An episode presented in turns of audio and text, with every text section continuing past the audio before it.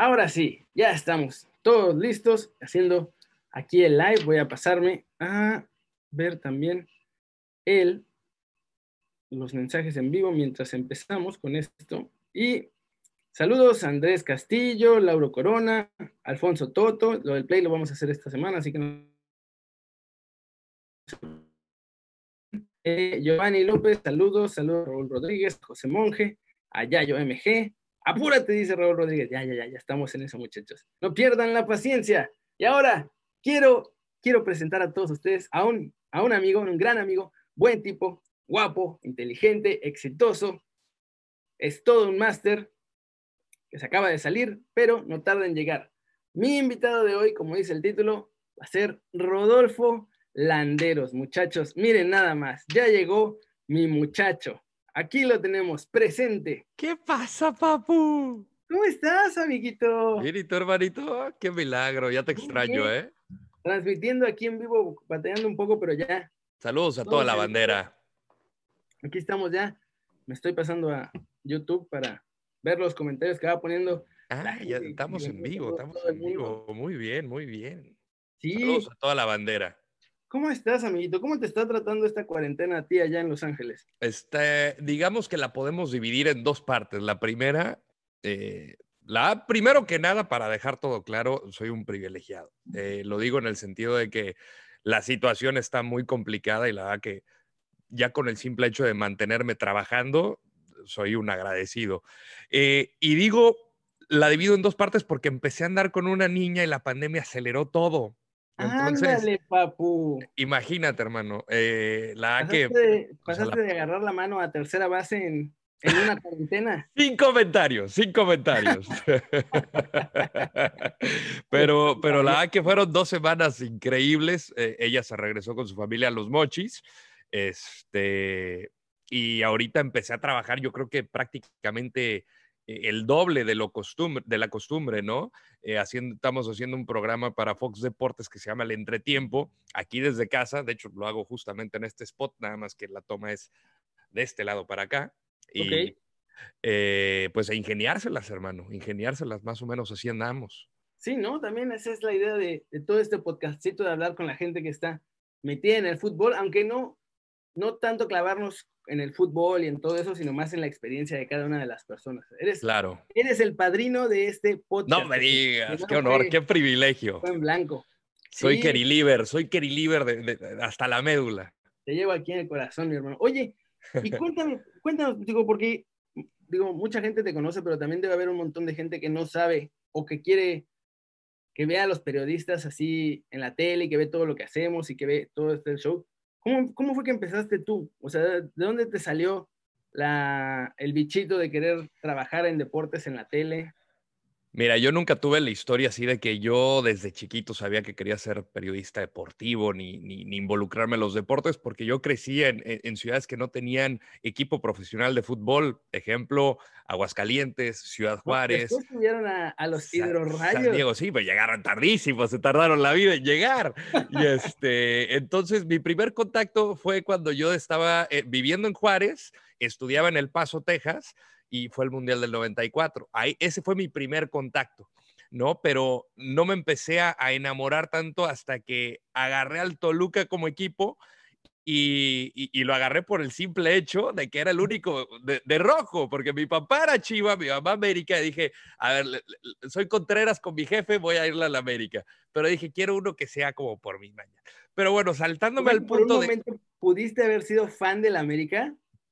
Sí, sí, sí, tuve mi playera de, de, de ya sabes, el de, el de, mm, no, no voy a decir, eh, el de las tres franjas, que era como eh, aguileño, el de Villic, yo le puse. Ah, pero aquí se pueden decir marcas, ¿eh? no, no, no estamos sí, tan sí. por eso. Sí. No, ya sé, yo, ya es la Igual no me van a pagar.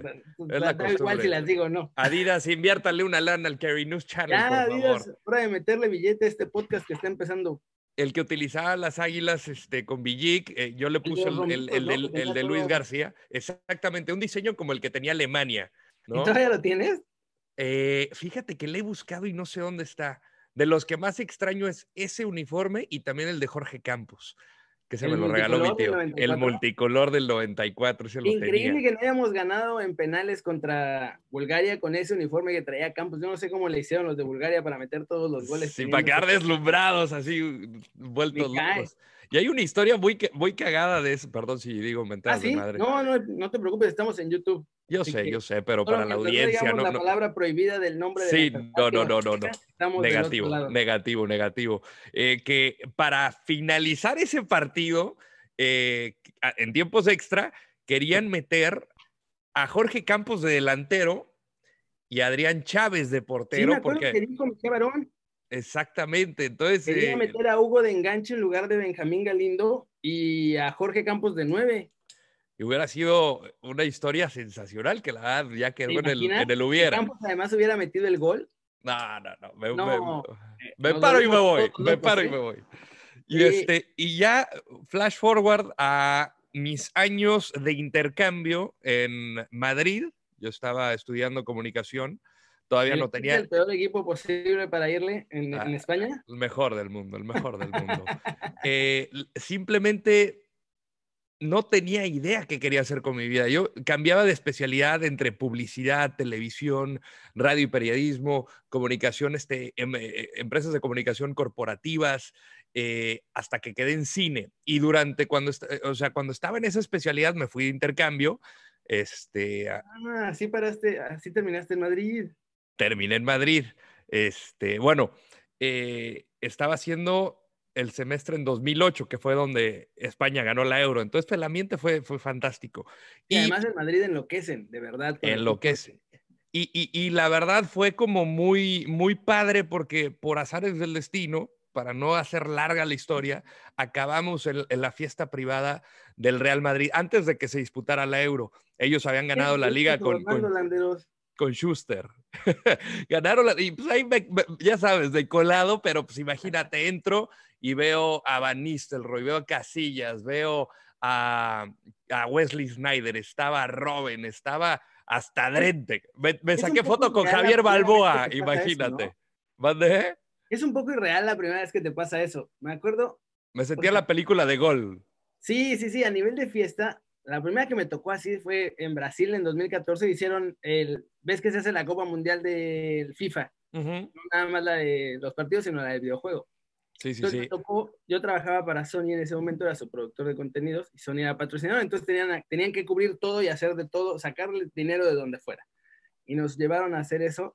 Y acabando, estábamos en el Pau de Azúcar, que es una montañita que hay como en medio del mar, Pau de Júcar. allá en Brasil.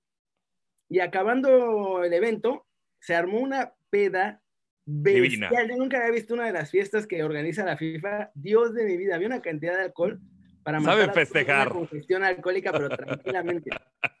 Pero bueno, estuvo bueno eso. Pero a lo que voy es que de pronto ves que veo que llega Ronaldo, fenómeno, llega, eh, ¿cómo se llama? Dwight York, Sí. estaba Figo ahí y había así otro montón de futbolistas y exfutbolistas y era así como de, Así estaba yo. Así estaba yo. Starstruck. Y yo Sí, dije, sí, es, es un poco alucinante. Yo tenía hasta miedo de acercarme, así como de, no voy a hacer que mi presencia les incomode. Era como, eh, Claro, ¿no? Y, y no quiere ser como, eh, Como el, el típico chamaco que quiere sacar foto y... O sea, sí puta, esto quiere es- serlo, pero al mismo tiempo es como. Sí, no. quiere respetar su espacio acá. Digo, al final les acabó valiendo a, a prácticamente todos. Sí, yo me puse a echar shots con Dwight York y un. No me acuerdo cómo se llama este comentarista inglés. Eh, Ronaldo, Camara. Ronaldo salió rebotando. no, Sí, no, no, sí, no, sí. Un montón de co- cosas. pero El único que me rechazó fue Gabriel Heinze, y ahí cambió mi perspectiva del Gaby. Hay una anécdota muy buena de ese mundial. No voy a decir el nombre del futbolista, pero es un futbolista muy, muy, muy famoso. Francés, eso sí lo puedo decir. O sea, fue de la selección de Francia durante muchos años. Y estaba muriendo por una, una amiga mía, una brasileña, precisamente, que trabajaba ahí con el comité, con- bueno, con FIFA, haciendo, organizando varias cosas ahí. Y la intención, ¿eh? O sea, le estaba diciendo, ¿qué ondas, cuándo, qué ondas, cuándo? ¿Qué? Sí, o no, ¿qué ondas? a las roteatoras. Ajá. Y, y, y mi amiga aguantó vara, ¿eh? No, ¿Se no rifó? cayó, no cayó en las redes amorosas de. Este y el lenguaje muchacho francés de la ciudad del amor. Muchacho francés, famoso, campeón del mundo, todo, todo, todo. ¿Guapo o más o menos? ¿Eh? ¿Guapo o más o menos? ¿Era bien parecido? Yo creo que, yo creo que sí. Es, es alto, delgado y elegante. O sea, tú no le dices que no. Yo no le digo que no a nadie, Fernando, Eso ya lo sabemos. Grande, números Kerry, muy- grande, Kerry, muy grande. Grande. Pero No, sí, Eh, eh, Es, es de esas experiencias que dices, quiero contársela a todo mundo porque nadie me va a creer que me claro, está pasando porque esto. son súper divertidas. O Son, sea, son surreales. aquí son todo perfección y después ya nos ves en la peda y como todos en la peda nos transformamos en, en animales totalmente desconocidos. El, el instinto animal empieza a, crecer, sí, sí, sí. Sí, no, es que el alcohol saca todo lo peor de uno. Saca todo, hasta los más educados. aquí los, en los comentarios en el chat que ¿dónde estudiaste? Estudié en la Universidad de Anáhuac, México Norte. ¿Pero estudiaste algo con deporte, relacionado con deportes o fue eso de cine que me contaste? No. Es- eh, me especialicé en cine, por más de que mi, mi, eh, profesor de, de periodismo me dijo o me hizo hincapié, deberías de darte vuelta para la, la especialidad de, de radio y periodismo, porque la verdad, digo, no es por presumir, la neta sacaba dieces en clase de, de- lectura y redacción, en ¿Eras periodismo me fue matador también... o No tanto, la verdad que... más fácil? No, la, mira, y la verdad no es por balconear a la universidad, eh, había muchas materias donde sí eh, estaba como muy relajado y eran más proyectos, ¿no? Entonces no era tanto de, de- de- de lo teórico, sino de lo práctico, y eso me encantaba porque pues te ponían, o sea, las instalaciones de la Náhuac, la verdad que son envidiables, es un estudio de televisión. No, una, una locura. Las cabinas de radio son impresionantes. O sea, te ponen todas las facilidades, el equipo de trabajo, las cámaras, las islas de edición, que de algo me arrepiento es no haberle sacado el provecho que, que quisiera. O sea, si ahorita pudiera tener acceso a eso, me la viviría ahí por X Pero o Y razón. No, no, no lo nota, ¿no? Hasta después dices, ah, no manches, todo Sí. esto que tenía. Hasta que lo tienes perdido, no lo valoras. Y este, pero nunca estudié, por ejemplo, periodismo deportivo o la Raúl del Campo. Mi escuela fue Televisa Deportes. Sí, teniendo a grandes maestros como Raúl Sarmiento, Teodoro Cano, eh, Adolfo Peñalosa, o sea, ellos fueron mis maestros y la calle fue, fue mi, fue- fueron mis exámenes. sí, con la- la también. Calle, la calle es la que mejor nos ha enseñado. Es la mejor, es la mejor calle. escuela, la Yo calle. tampoco estudié, eh, yo no estudié para periodismo, estudié marketing, de hecho. Por eso sos un crack. Ah, sí, era lo que te iba a decir, más o menos lo aplico ahora a los proyectos Sí, que hago, sí, pero sí. nunca, por ejemplo, o sea, nada de marketing de verdad, así nunca tuve un trabajo relacionado con eso. Y he tenido trabajos de los más bizarros que te puedas imaginar. No, me, me puedo imaginar. No, y muchos en Televisa estudiaron derecho, estudiaron eh, Sí, dis- ¿no? diseño, este, pues, cosas que no han relacionado. Y pues mira, o sea, y acaban siendo muy talentosos en lo que hacen dentro de los medios de comunicación. ¿Y cómo llegas a Televisa entonces? Porque Fíjate que cuando, sí, Madrid, de después de esa fiesta yo dije, qué padre la, la experiencia que tiene la gente de... Porque yo, era- yo era un adicto al fútbol, o sea, yo estaba en la peda hasta las 5 de la mañana y a las 8 estaba despierto de- viendo la Premier League, te lo juro. O sea, no me podía perder ningún Ahora eso partido. no ha cambiado, ahora, ahora estás despierto a las 5 de la mañana viendo la Bundesliga. Ahora transmitiendo la Bundesliga a las Sí, ¿no? 3 de la mañana, hermano, porque acá en el Pacífico sí, sí me da Sí, me da la torre. temprano. mucho más temprano, pero la disfruto. La verdad que voy a extrañarla porque ahora los derechos van para el canal rojo, así es que la, la- la ¿En tendré que extrañar. Sí, sí, sí, sí, sí. Malditos. la van a disfrutar ellos. Pero eh, yo dije, el poder tener la oportunidad de ir a entrenamientos, de platicar con jugadores que te empapen sobre el deporte, de, de viajar, de conocer lugares que, que no tienes eh, igual y, no sé, que no te pasan por la cabeza ir, eh, conocer todos los estadios del mundo, ir a partidos y que te paguen por ello, dije, o sea, esto no suena nada mal. Entonces dije, ¿qué tal si relaciono poco de cine, contar historias con la otra pasión que es deportes? Entonces, regresando al intercambio, fue como preguntar, a ver, eh, familiares, amigos, ¿conocen a alguien? Y yo dije, Televisa es, quiero que sea mi primera opción porque yo lo veía como el Real Madrid de la, de la televisión en cuanto al deporte. El Real Madrid, papá, el Real Madrid. Justo Y eso mi- estaba preguntando en los comentarios, que cuál era tu equipo europeo, así que si quieres repetirlo, este es tu momento. No, no, no, no, no, no es mi equipo europeo. Mi equipo es el Real Madrid. Antes que todo, excepto la Antes que el selección mexicana. Toluca, el Real Madrid. ¿Cómo, puede ser? ¿Cómo puedes traicionar a los choriceros de tal manera? Conocí primero a Hugo Sánchez que al Toluca. Entonces sí, Real Madrid. Era más fácil conocer a Hugo Sánchez que al Toluca también, no jodas.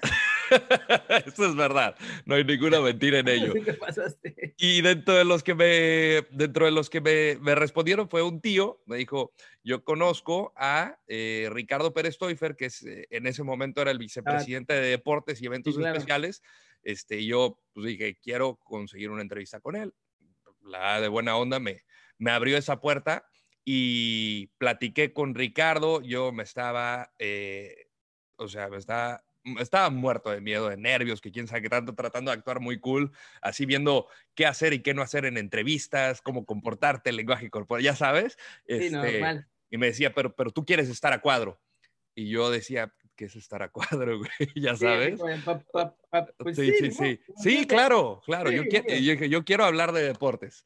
Entonces, muy bien, te voy a presentar a Raúl Sarmiento. Este, pues vas a estar aquí a prueba y vamos a esperar a que regrese Javier Alarcón, que era eh, el jefe inmediato de deportes, pero en ese momento estaba en los Olímpicos de Beijing, era 2008.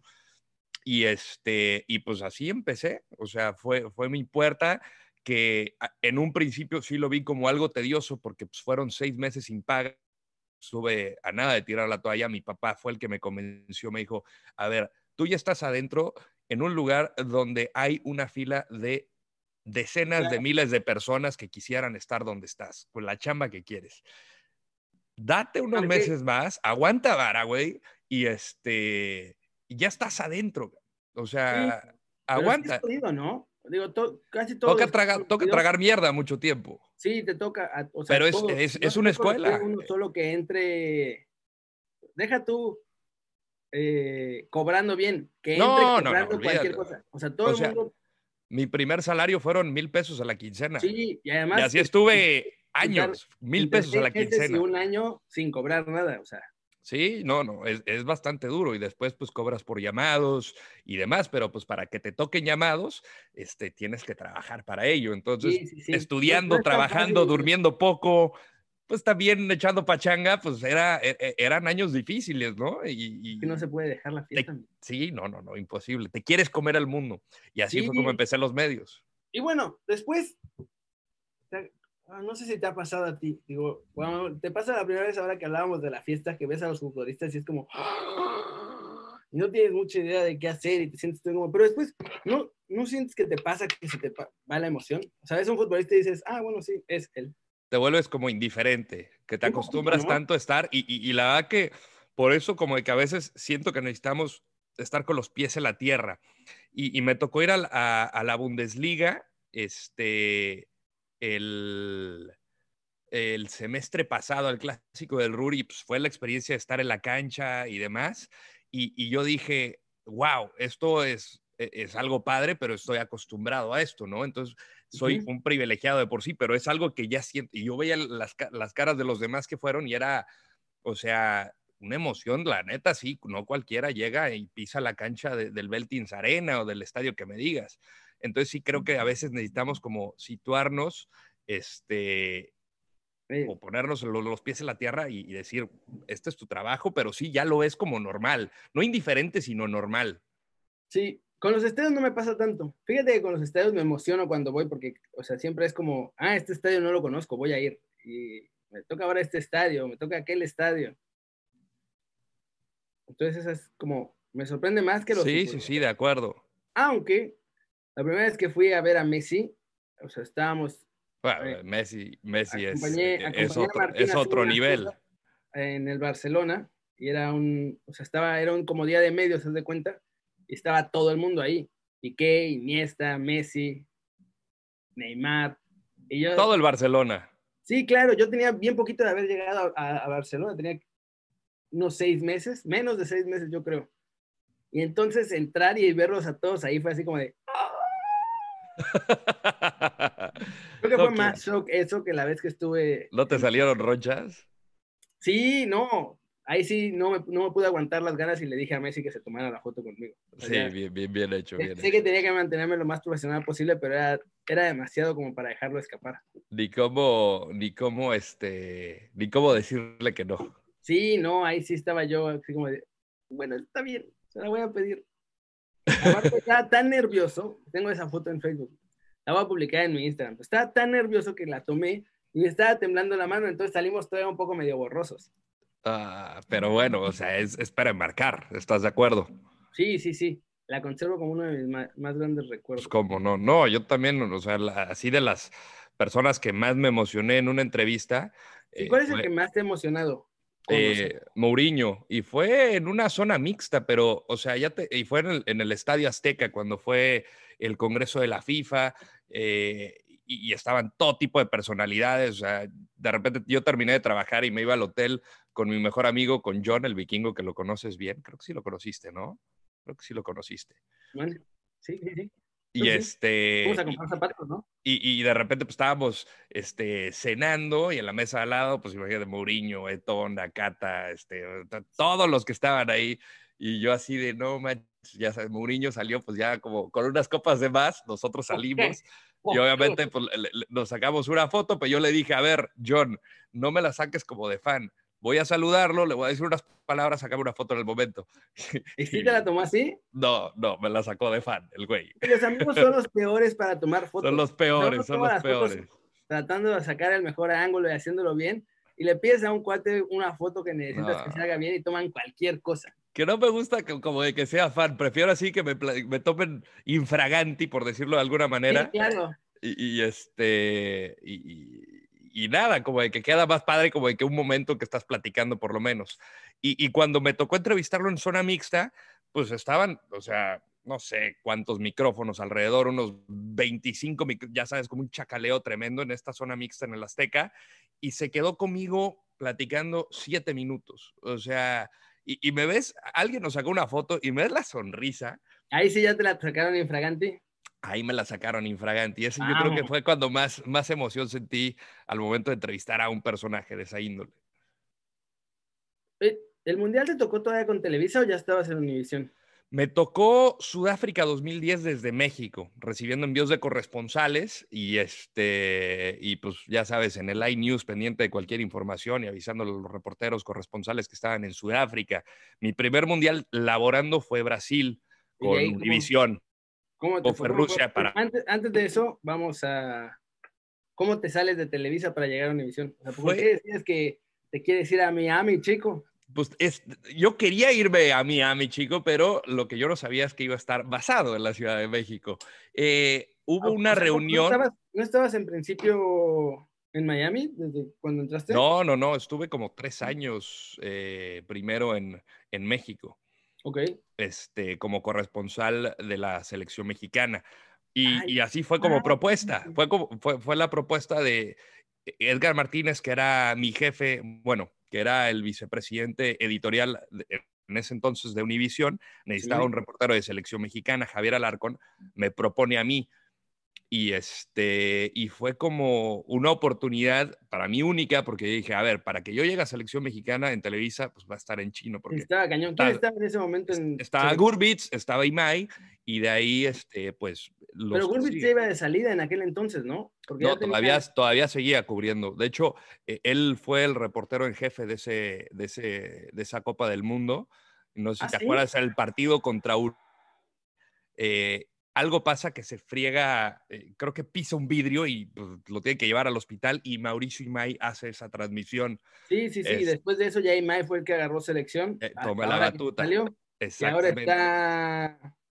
Gurbitz está en Telemundo, Sí, Imay Gurbitz en, fue mi jefe. Bueno, no E mi jefe ESPN. como tal, pero trabajé con él porque en la producción de Rusia 2018, ahí estaba Sí.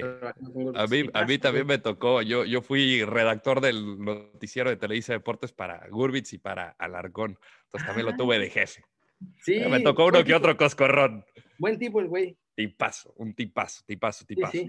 Y este, y fue Brasil, mi primer mundial con, con Univision. Ah, te decía, eh, Sí. me toca, mi experiencia fue, necesitaban un reportero de selección. Yo lo que entendí por Javier era que seguía trabajando para Televisa y cuando era cobertura de selección iba para Univision. Yo estaba estancado, la verdad. O sea, Y pero dije- tú, tú estás contratado todavía con Televisa. Sí. Ah. Y yo, yo le dije, Javier, la verdad quiero tomar esta oportunidad porque necesitan un reportero de tiempo completo y creo que esto no se va a presentar, eh, mm, o sea, va, va a ser rara vez que se presente. Esto fue a finales de 2012 y en enero de 2013 comienzo a trabajar para ellos. Fue como, digamos, un transfer, porque empezaba esta sociedad entre Televisa y Univisión. ¿Estuviste a préstamo con opción a compra? no, no, no, literalmente fue compra, fue compra definitiva y, por eso se da mi transfer. No estabas a préstamo. No, porque nunca estuve a préstamo, sí, fue, fue directo. O sea, yo pensé que iba, e, eso era lo que querían, eh, o yo sentía que querían en Televisa pero al final fue, fue definitiva. O sea, definitiva? dentro de mi currículum, o, si me preguntan mi salida, o sea, cuando yo preguntaba qué pongo para, o sea, la entrevista de Univision, qué pongo en lo de Televisa, porque pues, es un caso particular, me pone renuncia. Entonces, pues técnicamente fue renuncia. Es verdad. Entonces pagaste la cláusula de rescisión, pagaron la cláusula de rescisión por ti. Seguramente muy baja en ese entonces. No, no lo creo, amiguito, no lo creo. Sí, sí, sí. y así fue como. y te vas al mundial con, con Univision, perdón. Eh, exactamente. Y ahí me voy. Brasil estuvo bueno, además. O sea, Brasil es uno de los mundiales más. Sí. no sé si en la cancha, pero fuera de la cancha fue uno de los más divertidos. A mí, la verdad, tuve mis ups and downs. O sea, primero porque sí fue. Nosotros estábamos aislados. Como estábamos cubriendo a México, estábamos en Santos. Era horrible cubrir a México en ese mundial, porque era, bueno, primero estar en Santos y luego subirte a... A Sao Paulo, que era un tráfico del demonio, y para poder volar. Y la verdad que era entre el tráfico y los vuelos y el caos, o sea, era un país que tampoco sentí esa vibra futbolera, porque cuando dices Brasil, Copa del Mundo, dije, o sea, esto va a ser una fiesta. Sí, ¿no? Y yo no la sentí así, como estaba también la situación política en ese entonces, Sí, aunque... Yo, no lo sentí de esa manera. A mí Rusia para mí fue espectacular. Bueno, Alemania que fui de fan... El problema con Rusia es que como estaba de productor de televisión, pasaba mucho tiempo en la cabina. Ya. No pude pasar tanto tiempo fuera de ella, pero el tiempo que pasé fuera de ella lo aproveché. Ah, sensacional. Rusia fue espectacular. Me sorprendió Rusia para bien. Sí, yo, yo lo conocí en las confederaciones, entonces ya sabía cómo estaba la tirada y aparte, ya tenía también ahí a, a la que, bueno, en aquel entonces era la que yo pretendía, que después se hizo mi novia y después ya uh. se hizo mi ex, pero sí, ese, ese mundial y ese país me tiene buenos recuerdos. Aprendí a hablar ruso para poder estar... Más drobia. Sí, sí, sí. Qué grande. No, Rusia espectacular. ¿Y entonces qué fue lo que más recuerdas de ese mundial de Brasil? Eh, cuando estábamos en Fortaleza, yo estaba haciendo un enlace para, obviamente, para Univisión. Estábamos afuera del hotel, fue dos días antes del partido contra Brasil, el segundo de la fase de grupos. Y em, de repente la gente empieza a llegar al hotel y le valió a la gente, o sea, porque el hotel estaba, eh, para ponerle a la, gente en perspectiva, enfrente de, de la playa, Fortaleza está pegado al mar, pero entre el hotel y la playa hay una calle, que es una vía de, creo que me parece, de, dos carriles. Sí, es una ida y vuelta. Eh, chiquitita, chiquitita. Pues a la gente le valió y empezó a ocupar esa calle, pararon todo el tráfico y empezaron a cantar El Cielito Lindo. Y, ¿Eran puros fans mexicanos? Puros fans mexicanos. Y era una locura porque nosotros estábamos en vivo y de repente estaba pasando todo eso. Entonces, pues nos fuimos con la nota, éramos los únicos que estaban en vivo. De repente, pues empezaron a llegar medios, pero ya tarde. y a mí me puso la piel chinita escuchar el cielito lindo de una manera tan improvisada, tan mexicana también, porque pues es pasarte la ley por el arco del triunfo y de repente salen los jugadores y, ves a Chicharito, Oribe, que se quita la playera, la avientan, hasta el piojo sale. Eh, fue, fue, fue espectacular. Y esa para mí fue la imagen de, o sea, fue mi imagen del Mundial de Brasil. Sí, ese debe haber estado bien bonito. Entonces, ¿cuánto tiempo estuviste en Fortaleza? Hicieron base ahí, ¿no? Porque estaban, creo que ahí México. Ahí jugaron contra Brasil y ahí jugaron también contra Holanda. ¿No, ¿No fuiste al mercado? En el Castelao, sí, sí, sí, fui, sí, sí, sí. No seas mamón, la langosta que tenían ahí. Ah, no probé la langosta. Era baratísima. Es que yo me la viví, te lo juro, anclado a la selección mexicana este, y haciendo reportes cada, o sea, no pude disfrutarlo, no pude disfrutarlo como... como además cuando vas como reportero es es hacer las entradas y las salidas para cada show, los reportajes para cada show. Y, es más, estás en vivo, entonces tienes que levantar señal 20 minutos antes, este, encontrar una fuente de, de- de electricidad para cargar el iView, que es la mochila que te permite Sí, salir en las vivo, lámparas. este, y que iluminación. además Entonces, te quede es- bien con el fondo porque no puedes estar con cualquier background. Sí, es, es complicado la, las coberturas del mundial. La verdad es que cuando fui a, a Brasil, iba todo feliz, así como de, ¡ah! Es un mundial, va a ser la cosa más hermosa del mundo. Y, o sea, ya la verdad es que sí es muy hermoso, pero ya para lo- el partido del tercer y cuarto lugar ya estás un poco hasta los huevos y ya quieres que se acabe. Yo me regresé un poquito antes. Yo ya vi las semifinales desde México, pero Ah, Pero- claro, porque estabas con México, pero sí, Lo- o sea, a mí me pero lo ya- disfruté muchísimo. O sea, ya, ya, ya después, como profesional, lo disfruté, eh, o sea, estuvo poca madre. La, la cosa fue que sí era, o sea, muchos colegas decían, no manches, ya estoy harto, ya me quiero regresar, porque pues eran, te estás peleando con todos por la nota, y la neta sí, Sí, es, que es el, el, el viajando, sí, sí, sí, sí, viajando sí. cada tercer día. Sacar entrevistas era complicadísimo, con todo y que Univision tenía los derechos, o sea, para que me dieran entrevistas era un búnker, o sea, era Televisa Ah, ¿sí? Azteca y nosotros éramos como el patito feo con todo y que teníamos derechos. ¿Rusia todavía te tocó con Univision? No, me tocó con Fox, con Fox en inglés. Es que en Rusia, en Rusia la cosa, digo, con FIFA como tal, como siempre era, era un pedo, porque si no tienes derechos no puedes hacer esencialmente nada. Pero con Me el- tocó la ver ahí a Martín Con justamente la con selección, FIFA. eh, a toda madre los de prensa. O sea, armaban Israel, propias zonas el- mixtas, el Robert. Sí, sí, sí. Tengo, tengo muy buena relación con ellos, pero obviamente pues ellos están siguiendo órdenes de que pues las entrevistas era este pues solamente para los, los medios con derechos. Ya en Rusia eh, cada, cada medio de estos que te menciono sí tenía como sus, sus Sí. eh, bases, como sus salitas tiempo- para hacer entrevistas. y todo, sí, bien buena onda, la neta. Y, y a nosotros en Fox, yo la cu- cubrí el fue mi primera cobertura mundial haciéndola en inglés, que fue un reto ¿Todo lo también. Todo, todo fue en inglés, todo fue en inglés. Sí, oh my God, oh my. God. Sí, la neta, fue otra de las cosas que me llamó la atención de, de- de- trabajar para Fox, hacer el crossover. Y sí, es, es, es completamente distinto porque hablarlo lo puedo hablar, o sea, conversacional, eh, lo tengo sin problemas dominado. Ya profesional, estudio, hablarle, ¿no? ¿O no era en el campo, también? cubriendo la selección mexicana. Como no Ah. había clasificado a Estados Unidos, el plan B era México. Claro. Sí, En- no, o sea, para Fox en inglés lo recuerdo, porque aparte Telemundo era así como de, nuestro único rival es Fox en inglés, porque son los únicos otros que tienen derechos, o sea, los demás no nos importan. O Y nos fue de poca madre, la neta.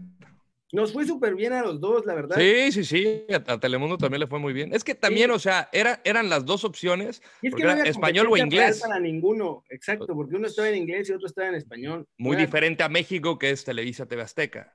Claro, porque ahí sí es como, es lo, es lo mismo, pero no es abierta y en el mismo idioma, ahí sí era algo completamente Sí. distinto. En Estados Unidos, Telemundo y, y Fox, las dos van por cable, ¿no? Eh, Y Telemundo es abierto. Telemundo es abierto, según yo. Es que no se tiene Telemundo y otro canal que es Universo. Universo. Universo creo que sí es de paga. Vamos acá en, en México, Universo es cable. Sí, según yo, Universo es de paga también. Mm. Y entonces en ese mundial está siguiendo la selección mexicana. ¿Cuál te dolió, ¿Qué eliminación te dolió más? ¿La de Brasil o la de Rusia? La de Brasil, sin duda. O Yo sea, porque, porque yo también, yo estaba con Alejandro Berry, estábamos como en un palco estudio que teníamos, de ahí vimos el partido, y, y- y de lo, cuando cae el gol del empate, o sea, de que se te pone todo blanco y empiezas a recordar el partido contra Sí. Alemania, Cae el gol y sabes que se fue al carajo. todo. dices ya, como no que dices, no, no, no, no la vamos a sacar, y faltaban 10 minutos, y no caes como mismo. Teníamos, o sea, los teníamos contra las cuerdas. Pero o sea, dentro de todo, o sea... Me parece un gran entrenador, pero creo que su error más grande fue haber sacado a Giovanni Dos Santos para meter a Aquino en ese partido. Entró Mira, Aquino yo también pensaba eso. entró- Yo también pensaba eso. de acuerdo, Hay que recordar que aquí no entró por, eh, por la lesión del Negrito Medina, que era el que estaba considerado. Aquí no estaba en una. Pretemporada en Hong Kong. Si vas a la selección, yo le di la noticia a- y, y- y- y fíjate que yo también me, me fui con la idea de eso. Yo, Laguna y el emperador. Claudio. Suárez, y me hicieron ver algo que no había visto. Me dijo, fíjate cómo le llegaba la presión a Ochoa.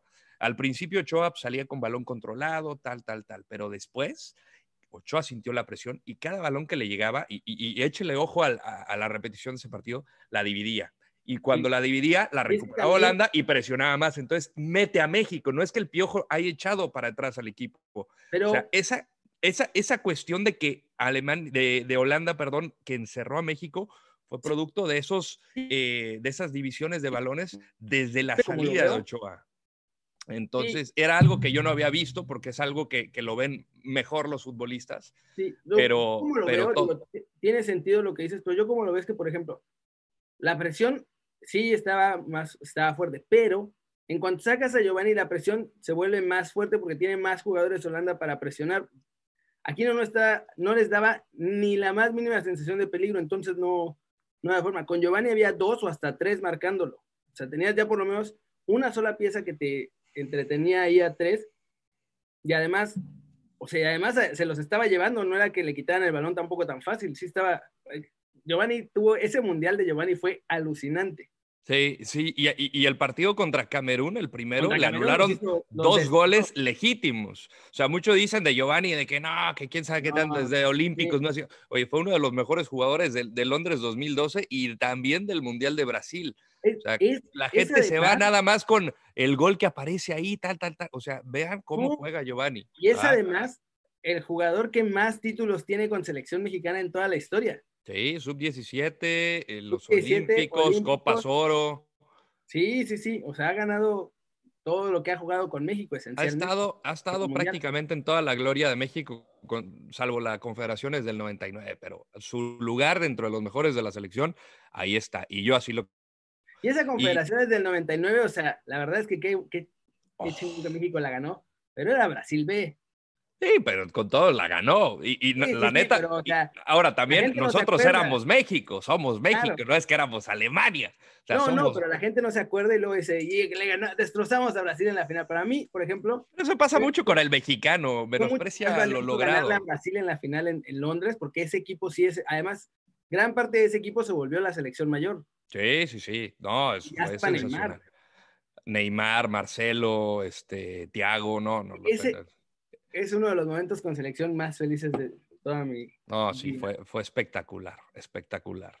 Y pues son, son partes de la selección que, que, a mí me encanta recordar, pero si ese mundial yo lo veía tan cerca y que, o sea, el siguiente rival era Costa Rica, un rival que estás acostumbrado a intentar, que más allá de lo que pasó en San José en el último partido, o sea, le podías ganar y podías accesar a semifinales. ¿Me explico? Sí, claro. Entonces, ese, ese mundial fue el que más me dolió. Al final, el de Rusia creo que Brasil ganó por talento. Yo desde que vi que nos tocaba contra Brasil ya no tenía ninguna esperanza. Yo sí le daba esperanza porque alguna vez Colari dijo que México siempre ha sido una piedra en el zapato para Brasil. Y, se le complica mucho, pero al final, eh, o sea, tú ves dónde están jugando cada quien y siendo titulares. Y México, digo, no es por menospreciar a los europeos, pero muchos ni siquiera estaban en ritmo, muchos ni siquiera estaban jugando. Y era la generación dorada de México. Eh, fueron superados por talento. México llevaba una muy buena selección y creo que lo hizo bien. Sin embargo, pues... Yo eh, escuché rumores. Eh, y también Osorio se traicionó, no hizo rotaciones. Era justo eso. Yo escuché rumores de que Osorio quería cambiar por, casi por completo al equipo contra Suecia porque lo pensaba parar. ¿Te acuerdas un partido que fue contra... No me acuerdo qué selección europea, pero que fue así, creo que Islandia. ¿Islandia? para jugar como tipo a la contra, que parecía que nos iba a pasar por encima de la selección y terminó ganando México 2-0. Sí, sí, sí. O algo así quería jugar Osorio, pero los rumores que yo escuché es que todo el mundo dijo, no, no, no, no, no, ya está, ya está, fue mucho de las rotaciones. el equipo que gana repite. Y es de esas máximas que a veces, pues digo, digo, es muy futbolera. Lo que sí se traicionó al mismo. Sí, lo que sí te puedo decir es que vi a Osorio saliendo, echando pestes furioso por, el, por ese partido. Yo creo que tenía que ver con eso, o sea, que después se dio cuenta así, carajo. Sí, ¿por qué no lo hice? ¿Por qué no lo hice? Sí, de por qué no puse lo que yo creía que era lo mejor. Creo que, y yo creo que eso sí le debió haber pesado a él. Y le va a perseguir. Y le va a perseguir. Yo, yo la verdad estaba muy a favor de, de su metodología el trabajo al principio era bastante escéptico, pero después como que entendiendo que todo tenía un porqué y también muchos entrenadores realizaban rotaciones, ¿no? Pero aquí eh, como que... juegas cada tres días, no es como que tengas una semana entera para para recuperarlo. O sea, el desgaste es importante. Hay estudios científicos, no es de que estás jugando una cascarita de barrio, estás jugando una Copa del Mundo. Que Sí, el máximo ganador, o, o más bien el ganador, son siete partidos. Sí, sí, sí, o sea, ese es un No hay torneo que margen de error. Ni pex. Igual, pex. los primeros 20 minutos contra Brasil hubo un momento en el que sí me ilusioné. Sí.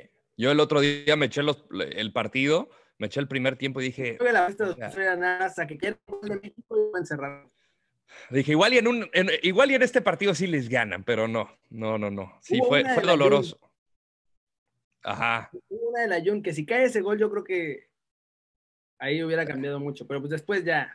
Y, y- y después me platicó también que Neymar, pues con el juego mental estaba volviendo locos a, a todos. O sea, me platicaba guardado que a cada rato decía, Eco, mira, voltea a ver el marcador, ¿eh? Nosotros arriba, 2-0, ya sabes, metiéndote en la cabeza. Es el estilo de Neymar, o sea, que Sí. igual y, o sea, tú, tú- tú- esto se hace en México, se hace en todas las canchas del mundo. Pero pues obviamente te, te, te, te, te enfurece en el momento. Pero aparte Neymar es canchero. O sea, es- Sí, es sí, sí, canchero. sí, sí, sí. Y, y- pues obviamente eh, te, te arde, ¿no? Es la calentura del partido, estás 2 a 0 abajo y dices, ya el, el- el reloj está marcha atrás y, y no la ves claro. O sea, la presión de todo un país que está en los hombres de, de los hombros de 11, 11 jugadores, está, está muy cañón. O sea, la apuesta de Osorio era presionar con todo, con suerte de que un gol en los primeros min- 20 minutos y echarse atrás. ¿te Como lo hicieron con Alemania. Y la presión siguió y, sea, ya para el segundo tiempo veías que no podían correr los jugadores mexicanos. O sea, ya se los llevaba a Brasil trotando. Estaban fundidos. Sí, es que hacía un calor, fue en Samana ese partido, ¿no? Fue en semana. Sí, hacía un calor allá. Eran Sí, como sí, sí. 39 grados, una cosa Del así. terror y con traje, puta, se sentía peor. Ya me imagino. Pero no tenían los ventiladores esos ahí cerca del huequito del sideline. A veces se sentía, a veces no. No manches. Bueno, ahora, de tu experiencia de ese mundial, ¿qué es lo que más te gustó? O lo que me, ¿qué aprendiste? ¿Qué, qué, qué enseñanza es la que crees que Eh, te más ese mundial? Que fue ya uno que disfrutaste un poco más. Eh, seguridad de mí mismo, en decir que sí puedo, el que me saquen de una zona de confort, esto lo digo por transmitir en inglés, como de que yo lo decía muy lejano, igual y es- era algo que ni siquiera había considerado en un principio. Cuando cayó lo de Fox dije, uff, o sea, por dentro yo decía, podré, verdaderamente podré, y dije, pues ven a dar, no me la voy a pensar dos veces. Y, y obviamente la- la- los primeros momentos, o sea, los primeros enlaces yo utilizaba un teleprompter. En, en mi tableta utilizaba un prompter para, para leer mis notas, este, pero era, lo sentía como mucho sin vida. No, no, no les estaba contando algo, estaba leyendo algo que yo había escrito y no, no, no, no tenía esa, ese feeling. Entonces yo le dije a mi camarógrafo, este, mi productor Fernando Vega, que se portó de 10, o sea, hicimos una gran mancuerna. El, al camarógrafo le dije, sé paciente conmigo, lo voy a repetir varias veces hasta que no salga. Y a veces eran 15, 20 tomas. Y obviamente sintiendo a, pues, toda- a todos los reporteros que conozco, la mayoría, Claro, pero pues te sientes observado, ¿no? Porque este güey hablando en inglés, que quién sabe qué tanto. El tiempo contado, ¿no? Sí, sí, sí. o- sea, era como Tenías como un margen de 10 minutos, 5 y échale. O sea, los entrenamientos tienes Sí, sí, 15 eso lo minutos para grabar y dentro de esa ventana hacer tu tiro. Tampoco teníamos margen de error. Sí, Entonces fue como mucho seguridad de No, mí mismo. ap- Aprendí a, a salirme y, disfrutar de, de- de- de no estar en la zona de confort. Y, y eso fue mi, mi- mi gran lección, mi gran aprendizaje y mi, y mi gran premio. Qué grande, amiguito. Gracias, hermanito. Fue un gran mundial. Fue un gran mundial. Fue mi Bien. mundial favorito. Mi mundial favorito. Tuve un serio problema con el alcohol en ese mundial porque además eh, en el hotel en el que nos estábamos quedando, el bar quedaba justo a la entrada, entonces era, todo el Un- mundo llegábamos a la misma hora, todos los de producción, porque pues era cuando ya cerrábamos la Cerraban todo. Llegamos, aparte estábamos ahí atrás del IBC, estábamos como a cinco minutos del IBC. No, güey. Entonces sí, Fluía el vodka en las venas. Tengo varias anécdotas en ese mundial que infelizmente no se pueden contar aquí. Ah, que te- luego me las cuentas en privado. un libro al respecto. Luego me las cuentas en privado, por favor. Uno de mis jefes me vio en una de esas anécdotas. Bajé a desayunar acompañado, Ah, pero yo no lo vi. Yo no me un, cuenta- un caballero, eres un yo no me caballero. di cuenta que, que me había visto. Y pues obviamente él me vio la noche anterior igual acompañado, ¿no? Eh, yo no lo vi, y ya pues regresé, me subí a bañar y cambiar y todo eso, y me fui al IBC. Y llegué al IBC y me dice, vos sos un capo. vos sos un capo, pero ¿qué, qué dices? Y yo así como de, no sé de qué me estás hablando, compadre, ¿qué pedo? Sí, sí, sí, sí, sí, sí. sí. Digo, no ¿sí crees que yo no te vi? ¿Crees que nadie vio cuando bajaste Qué a crack. desayunar? Y yo así de, ¡ah! Qué crack. Ah, Le dije, no sé, qué- joder. dije, no sé qué hayas visto, pero no es verdad. Y me dice, ya no, ya no me puedes, ya no me puedes engañar a mí. Y así, sí, sí, ya, sí, no, no, no. "Bueno, ¿y ¿Qué pasó? Y ya le conté. Pero todo el mundo se enteró, además.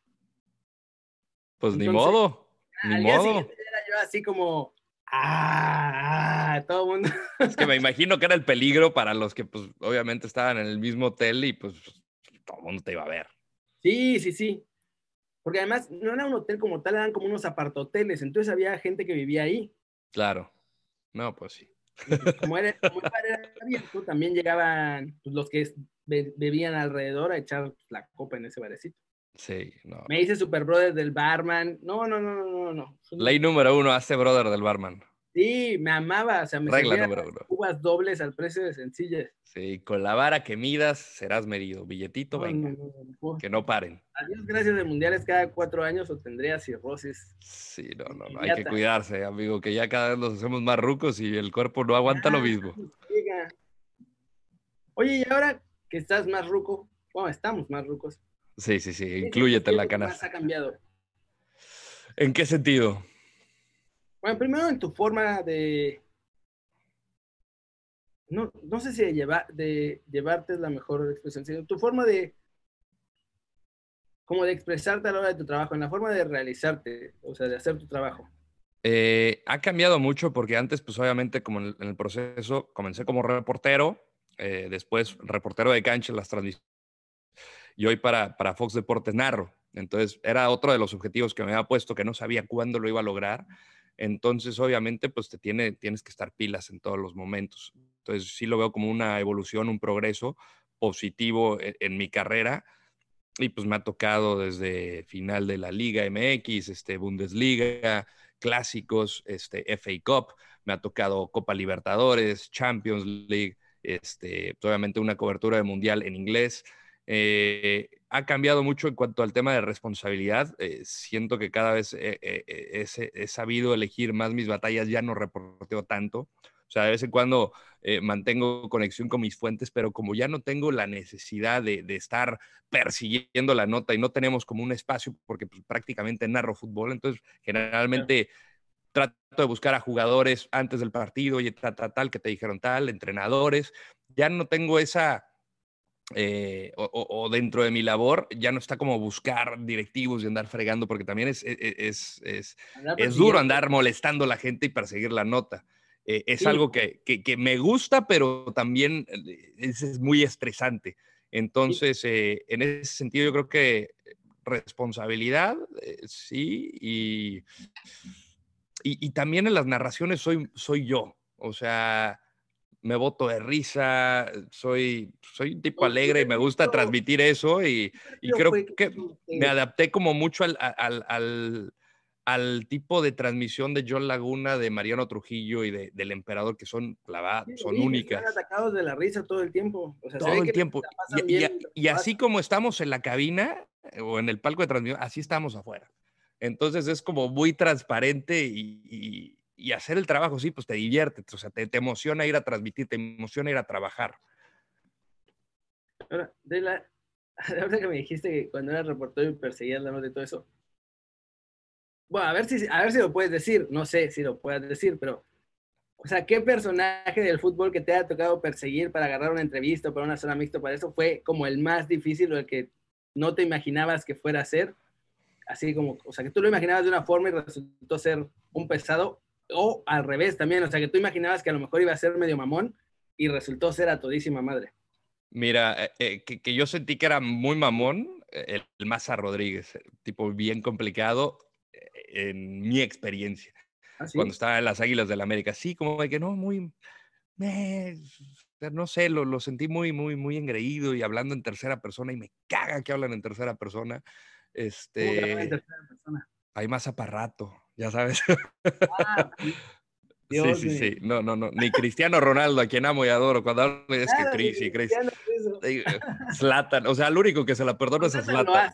Pero Zlatan, yo creo que lo hace para cagarse de risa más. Sí, sí, sí, se bota de risa. Y quien me sorprendió fue Giovanni Dos Santos. Cuando fui a entrevistar, hicimos una cobertura de mexicanos en Europa antes del Mundial de Brasil. Eh, con Giovanni nunca había tenido contacto en mi vida. Este, no sé por qué me empezó a seguir en Instagram. Estuvimos escribiéndonos, oye, voy a estar en Villarreal, ¿te puedo entrevistar? ¿Cómo, cómo? Porque eres un papucho. ¿Cómo vas? No, bueno, además, público conocedor.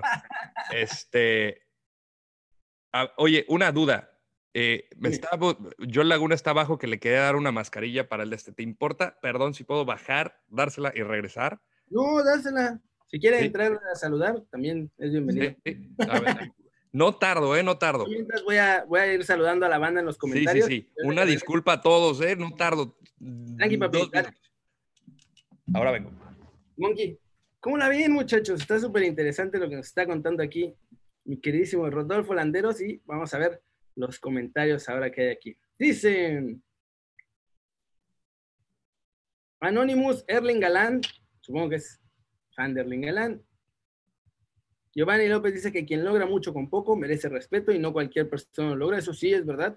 Aunque ustedes no lo crean, no es tan fácil o sea, meterte al medio. Tienes que trabajar pues, entre seis meses y un año sin que te paguen que te exploten además, porque no es que estés de becario haciendo como las cosas sencillas y, y luego pues, te pagan poquito hasta que, hasta que ya después puedes dar el salto, pero mientras tanto sí es, eh, tienes que amar mucho esto porque si no, no se puede hacer. Arturo Arreguín dice que buena trayectoria la de Rodo. Edgar Felipe Sánchez pregunta que por qué sale la Univisión. Ahorita le preguntamos a ver si nos puede decir, ¿no? Ah, saludos a Jesús José Chico hasta Juárez, Chihuahua. Ah, esa es una gran pregunta, y Ahorita le vamos a preguntar si ve mejor al Tata que a Osorio. Saludos a San Pedro Coahuila, a Luis Ávila que está allá. Saludos Moisés Cortés. Muchas gracias Alfonso Zapata por decir que es un buen podcast. Y vamos a ver. ¿Cuál es el mejor evento que han transmitido? Yo creo que el Mundial. Ahora le pregunto que regrese a Rodo cuál es el, el evento que más ha disfrutado transmitir. Y saludos para Arturo Arreguine, Saludos para Ignacio Ruiz, que dice Super Rodo. Saludos también a Scott Castilleja, a Luis Ávila, a Ignacio Ruiz. Vamos a ir más para arriba. Saludos a Raúl Rodríguez, a Joe Vargas, a Juan Cervantes, al Scratch Your Chicks,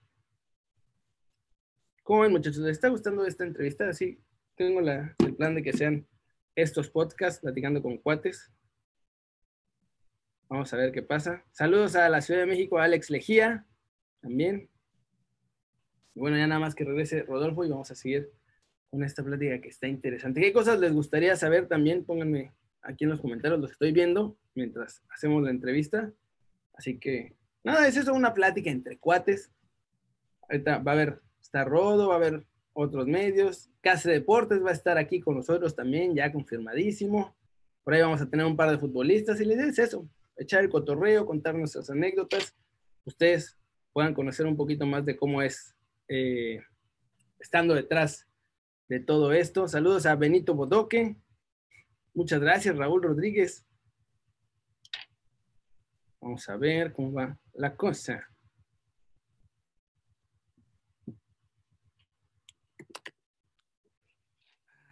muchachos. Denme un segundito. Vamos a lo que vuelve Rodolfo Landeros. Vamos a checar más comentarios. Hay un montón, entonces tengo que ir subiendo como poco a poquito.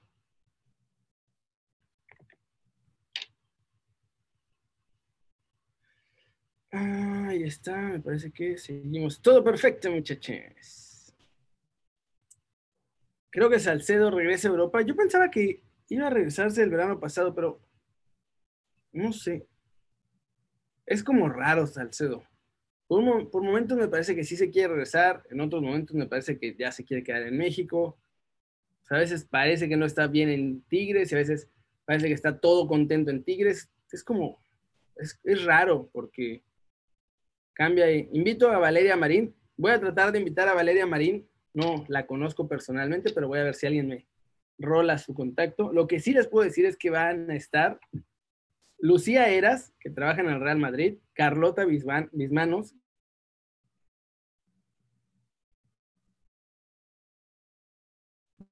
tratar de a Carlos también, que trabaja en Telemundo, un par de futbolistas. Los futbolistas no quiere decir el nombre para que no se sepan porque son, son como más, no sé, no quiero que se sepan, no quiero echarle la sal por ahí, como dicen por ahí. Eh, ¿Quién más va a estar de los que ya más o menos tengo? Robert Testas, que está con TUDN también ahorita, tiene el canal de La Chicharra, va a estar acá con nosotros en estos días. Y ahí vamos, poquito a poquito, invitando diferentes personalidades, todas que tengan algo que ver con el fútbol para que por lo menos, o sea, aunque la plática no vaya a ser centrada totalmente en el fútbol, pues que sí platiquemos relacionado a eso. Más que regrese muchacho.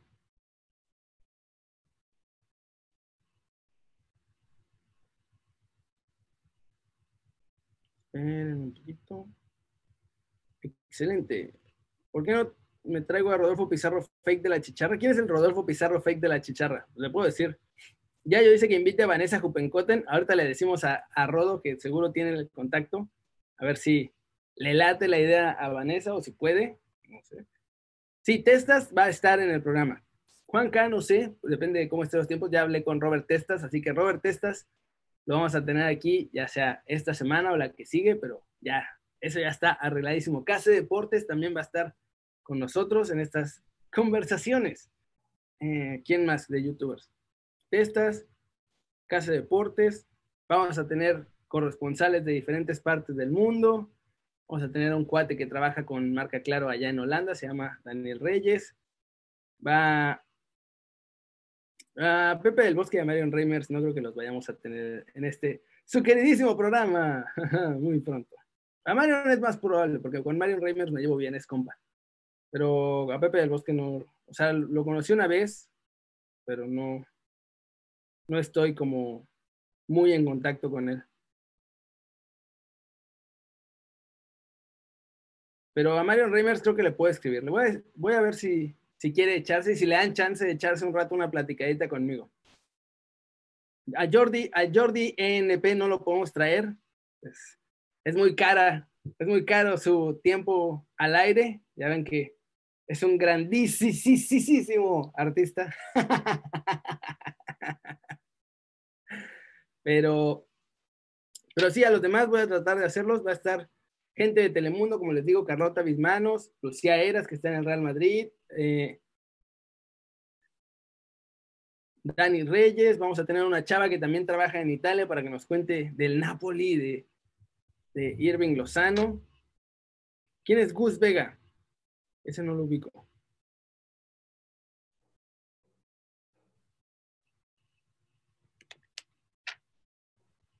Subiendo, ya viene mi queridísimo Rodo Landeros. ¿Cómo la ven? ¿Qué otros, ¿Qué otros les gustaría ver? Para que yo vaya haciendo la lista y vaya intentando saber si pueden estar en el en el podcast, porque además de, tiempo seguramente tendrán por toda la cuarentena, pero luego tienen que pedir permiso a sus medios y así, entonces tengo que ir viendo si les dan chance, pero ¿quién más les gustaría que... Estoy de regreso. Que estuviera en el podcast. Ya regresó mi muchacho. Creo que ya regresó mi muchacho. Ya, perdón, perdón a ah, todos. Mira, nada más. Hasta guante te pusiste de Michael Jackson para entregar el, Sí, es que me pidió, esto me lo regaló mi vecino, este, me dio dos y dije, pues obviamente no son para uso diario, pero pues igual y si alguien más la puede utilizar mejor y yo Laguna pues dijo, a ver, yo voy para allá, se echó una manejada sabrosa porque pues ya sabemos que hay escasez y hay que tener pues ya sabes. Claro. Sobre todo aquí en Estados Unidos que nos... Ajá. Seguramente no, le tocó tráfico en Los Ángeles, lo cual es, debe de ser algo bastante raro. Con todo y todo se echó 45 minutos, imagínate. ¿En serio? Sí, sí, vive lejos, él vive pegado a la playa.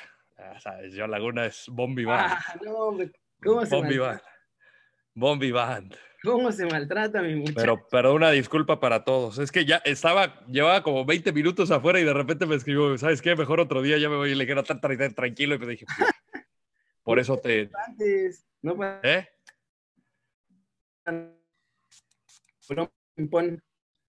No, de todas maneras, pues me da pena, estamos en vivo. No, no, no. Está bien, es parte para que se vea que en vivo hay un montón de cosas que hay que tener Sí, sí, sí, ya sé. en cuenta. No es tan fácil la transmitir en vivo. Digo, esto es mucho más, mucho más fácil porque no tenemos que, eh, no tenemos realmente. Meter elementos. Cuando estuve en producción en Telemundo, es increíble. Tienen, no, tenemos todo medido al segundo.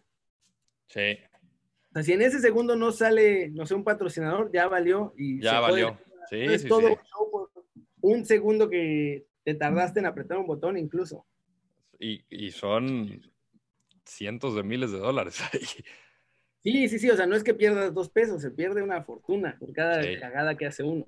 Y Pero- puertas. Debo admitir que dentro de todo hacer shows en vivo era lo que más me gustaba, porque además es esa La adrenalina, la el adrenalina, rush. Sí, o sea, es un poco, suena tal vez un poco ridículo, pero es la adrenalina de que no la puedes cagar y tienes que estar así al tirazo. Lo mejor.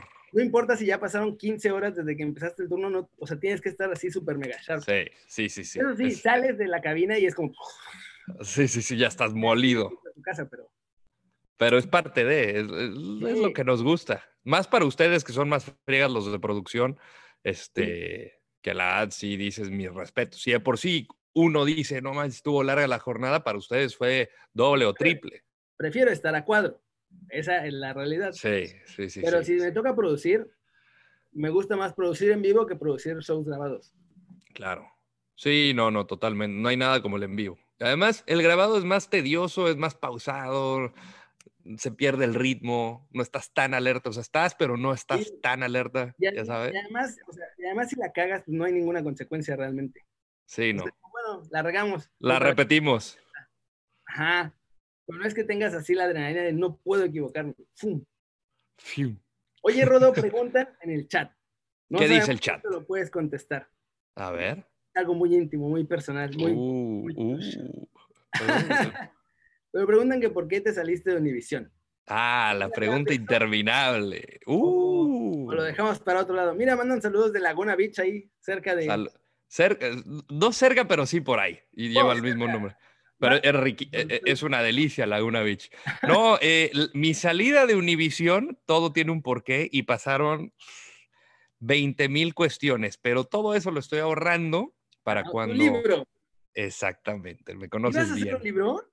Sí, sí, sí me gustaría, pero pues obviamente me falta, tengo que empezar primero a escribirlo y obviamente pues son como memorias de, de, de, de reporteros, lo que nos pasa en el día a día, mis errores, mis equivocaciones, aciertos, decisiones que, que he tenido que hacer en, en fracciones de segundo, este, cosas padres, cosas difíciles, como de que toda mi experiencia en medios de comunicación, este, tratar de contarlo de una manera que la, gente primero lo encuentre interesante, porque igual en la vida de este güey, pues me vale madre, ¿no?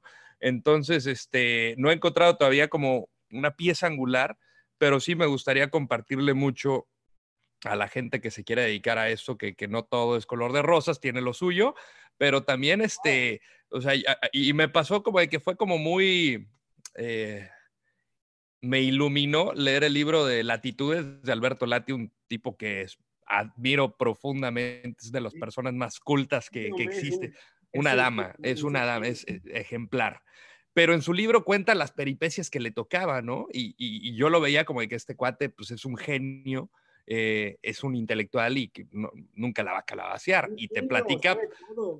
Te platica de, de torpezas, este, que, que son humanas, que son naturales, dices, ah, ok, no, no soy el único que le pasan, obviamente eh, guardando las proporciones, ¿no? Pero de alguna manera que, que, que pueda servirle para la gente y pues que también sea de una forma entretenida, dramática, y ahí es donde quiero meter lo de Univision, que fueron, fueron meses muy, muy intensos. ¿Y una probadita nos puedes decir aquí? Nada, nada, todo lo estoy guardando, todo lo estoy guardando para ese momento. ¿O qué te parece? A ver si puedes, si nos lo cambias por una, de la, una anécdota divertida que tengas de algún momento con futbolistas o en una cobertura o en, o un partido que te haya que te haya dicho esto fue algo que fue divertidísimo y que fue salió de la nada. Eh, puede ser en, una fin, en la final de América León. Eh, yo estaba haciendo la cancha, ¿no? Entonces, pues, cuando gana León, el primer título del bicampeonato de, de Matosas, eh, pues termina la transmisión y pues te toca hacer entrevistas, ¿no? Entonces, pues tratas de pescar a todos. Yo tenía un productor de campo, el buen Julito, que es de los tipos más hiperactivos que conozco. Entonces, pues de repente pues estaba terminando y jalaba a alguien más, ¿no? Entonces, pues, pa, pa, pa, no paraba, no paraba. Y si recordarán, ese león tenía dos jugadores de características muy similares de tamaño, de color de piel y, mismos rasgos eh, faciales. El Piri Burbano y Eisner Loboa. Claro, eh, eran idénticos idénticos, idénticos. Y pues cuando quedas campeón tienes la playera del campeón. Entonces, tratando de buscar el número, porque de repente llegó Julito, paz. Y yo. Y ya, este. ¿Es Loboa o es eh, Burbano? Me dice, no sé, güey, yo nada más te lo traje. Y yo. y, estás en vivo. Claro. ¿Cómo lo presento, güey? ¿Cómo lo presento? Y yo así de, lo quería voltear a ver a los ojos porque no sé si notaba que no sabía si era Loboa o era Burbano, este, porque pues eran chaparritos hasta el, el, el, el, el los dos. El, exactamente, el corte de pelo era muy, muy similar. Eh, no me dio tiempo de ubicar los botines porque a veces como, como en las transmisiones lo aprendí más ya como narrador que en la cancha para ubicarlos, el color de los, de los tacos o tachones, botines, llamar, y este, no, no pude ubicar nada. Entonces, literal, me mandaron, yo así con el micrófono y... Y aquí continuamos con la celebración de la fiera. Oye, platícanos, que quién sabe qué, se siente ganarle al América en el Azteca. Preguntas totalmente genéricas, impresentable uno. dos preguntas sin get in, get out, tal, tal, tal, te dejamos festejar y aquí continuamos, ahorita seguimos con más reacciones, Paz. ¡Qué crack! Nunca supe quién fue hasta la fecha, la audiencia nunca supo quién fue y gracias a Dios no me preguntaron quién fue. Eh, ¡Qué bueno! cosas chuscas que sientes la adrenalina así por dentro, así de, o sea, que no me pregunten nada, este, dices, oh, gracias a Dios. yo recuerdo. Mi querida perra Bermúdez, también los confundía todo el tiempo. Mi querido, bonito, ¿no? Bonito. un gran jugador, ídolo, ídolo de Calete y Caletilla. Déjenme ver. Qué grande. al gran perro. Ah, un tipo espectacular. Yo no lo conozco personalmente, pero la verdad es que a mí me divierte mucho. Lo mejor, lo mejor. Te hace un viaje, te lo juro. Parece ser un tipo así totalmente bonachón. O sea, como. no tiene ni un grado de maldad. Es bueno, bueno. decir ni un gramo de maldad. Y yo dije, wow, eso sí es impresionante. Te lo juro, o sea, no tiene ni un gramo de maldad. Es un tipo bueno, tiene el alma de un niño en el cuerpo de un mastodonte, porque no te lo imaginas. Además, la voz grave que escuchan en la transmisión es su voz. O sea, él no está fingiendo ni forzando, e, es, su voz. Eh, pero es un tipo que siempre te hace reír. Eh, tiene torpezas también como todos. Y no, Además es rojinegro. Es rojinegro. Eso ya lo hace tener un punto más. De la fiel. Ya tiene el cielo garantizado. Después de tanto sufrimiento en la tierra, ya tienen las puertas del cielo Pobrecitos de ustedes, caray. mis respetos, mis respetos para la fiel, ¿eh? Muchísimo. Esa que perdimos con tu Toluca. la mejor final que he visto en mi vida. Y sí, la verdad es que fue una gran final esa. Es mi final favorita del fútbol mexicano, sin duda. Yo creo que fueron dos de los mejores equipos, o sea, como generacionales. Ah, sí. Además, estaban en ese mismo periodo con el Ojitos Mesa en Toluca y el Atlas. Y Ricardo Antoine, Cepeda, Osorno. Sí, no, no, no, Chatito, no, no, no, tenía un equipazo. Sí, después se salieron del Atlas y valieron gorro. O sea, como que solo funcionaban en el Atlas esos jugadores. Y creo que la más cercana que veía, así como una del título para el Atlas, cuando estaba Robert de Piño. Sí. Que creo que en Liguilla perdieron contra Chivas en semifinales, ¿no? Sí, ese también estaba bueno. Perdón por recordárselas. Nah, pero yo ya le vas a Atlas y ya sabes que va a haber un punto en el que la van a cagar. Sí. ya ni siquiera espera. Si, llega, si llegamos a liguilla ya es un éxito. Claro. Pero por lo general esperamos que ese punto en el que la riega el equipo sea por la jornada 5 o 6. Volverán. necesitan plantel. llevan como cinco torneos en los que empiezan ganando los primeros cuatro o cinco partidos. Este Entonces, ya sabes que a la sexta se va a empezar a... No, no, tienen plantel. Ojalá que ahora con el grupo de, de Orlegui, que la que funciona muy bien como empresa, lo, que ha hecho con Santos lo ha hecho muy bien, pues ahora que, que se traslade o que se traduzca en, Atlas, yo creo que sí. Yo también, y desmantelaron a Monarcas y Monarcas jugaba mejor que el Atlas. Increíble, pero sí, sí, sí. Quién sabe, a lo mejor es una maldición rojinegra, más que cosa de dineros y de. Ojalá que, que, que, que, caiga pronto esa segunda estrella, hermano. No, yo no tengo ninguna esperanza. Yo además, era algo que contaba en el otro, en el otro blog, porque, o sea, sí le voy al Atlas, pero en realidad me vale un poco madre. Ya. El único equipo que, que, le voy de verdad y que me hace sufrir y llorar y ponerme contento de chingada es, es, la selección mexicana. No hay nada como la verde. No hay nada, nada, nada. O sea, yo tirado llorando en un fan fest de Brasil, por el Atlas nunca hubiera pasado es que te hace emocionarte como pocas cosas, como un tema religioso. Y, a pesar de que sabes de qué puta te toca Alemania en el grupo, dicen, ah, ya valimos. No, Aparte, no, sé si te pasa a ti, digo, es algo que creo que, que, me pasó, puede ser que te pase a ti. Como que ser mexicano me llena más de orgullo desde que me fui de México. O sea, es como una parte importante de mi identidad que por eso creo que le tengo más cariño a la selección mexicana. Sí, sí, sí, sí, totalmente. No, o sea, y la verdad que no hay nada como la selección mexicana. Es, o sea, por el Real Madrid puedo decir lo que sea, pero hay veces que ni, no me he hecho un partido del Real Madrid por flojera, que quiero hacer algo más, cuando antes era hasta los moleros y me emociono con el partido de selección mexicana, que hago corajes y cuando no andan bien y este X o Y, pero sigue siendo la ilusión nacional. Sí, recuerdo en la eliminatoria para Brasil, precisamente estábamos en el Azteca contra Panamá. Ah. Estábamos perdiendo contra Panamá. El gol de chilena de Raulito. Martín, otro compa y yo. Bueno, y todos los demás reporteros. Sí, sí, sí. Y ya sentíamos que se acababa todo eso y en eso pasa lo de Raúl. La chilena ah. fue alucinante. Todos nos abrazamos entre todos, periodistas, que además, o sea, los periodistas, o sea, sí se emocionan, pero procuramos mantener más la, Sí, que no te paras a aplaudir ni nada. Aquí era. Todos nos empezamos a abrazar.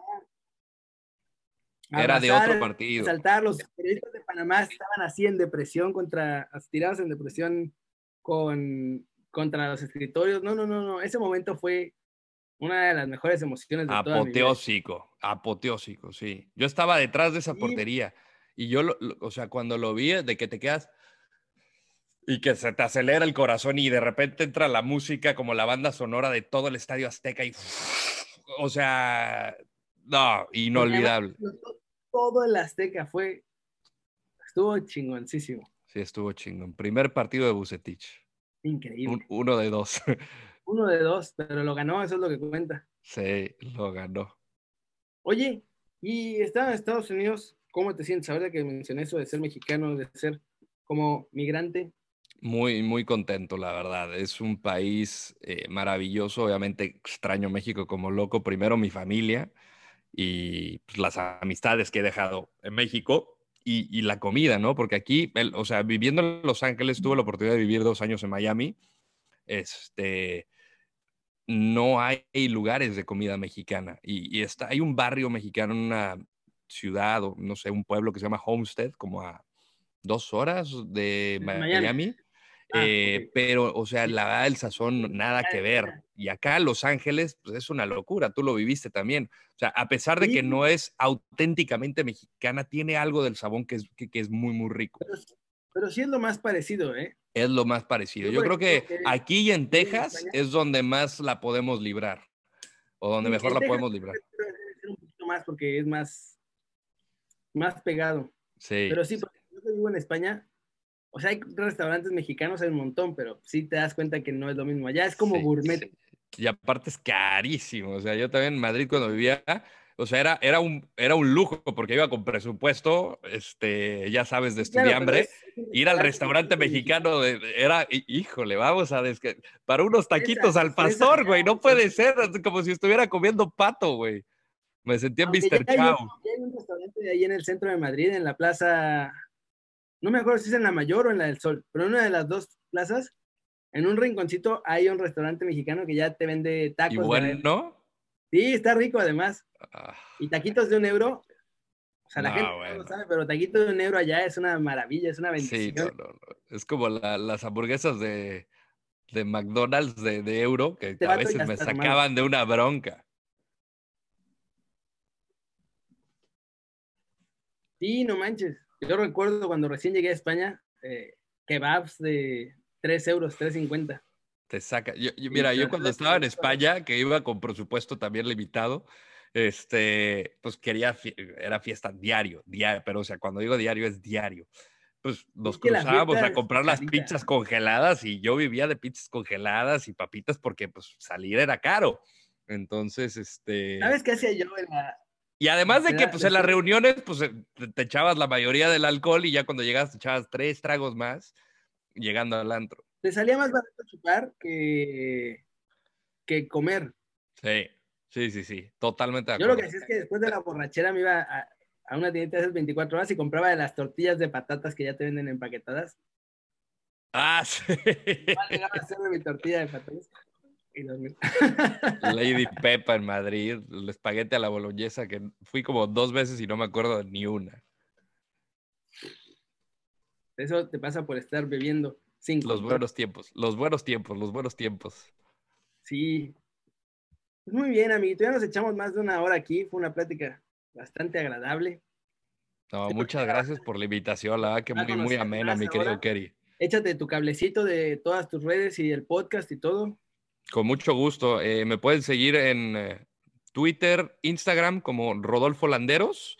Eh, tengo Facebook, pero la neta nunca lo utilizo, así es que eh, no, eh, da igual. En YouTube estoy como también Rodolfo Landeros. Voy a, reactivar mi canal con material, con contenido original. Quiero, quiero hacer eso. Estoy en Twitch también. Me gusta transmitir. Yo soy gamer, soy adicto.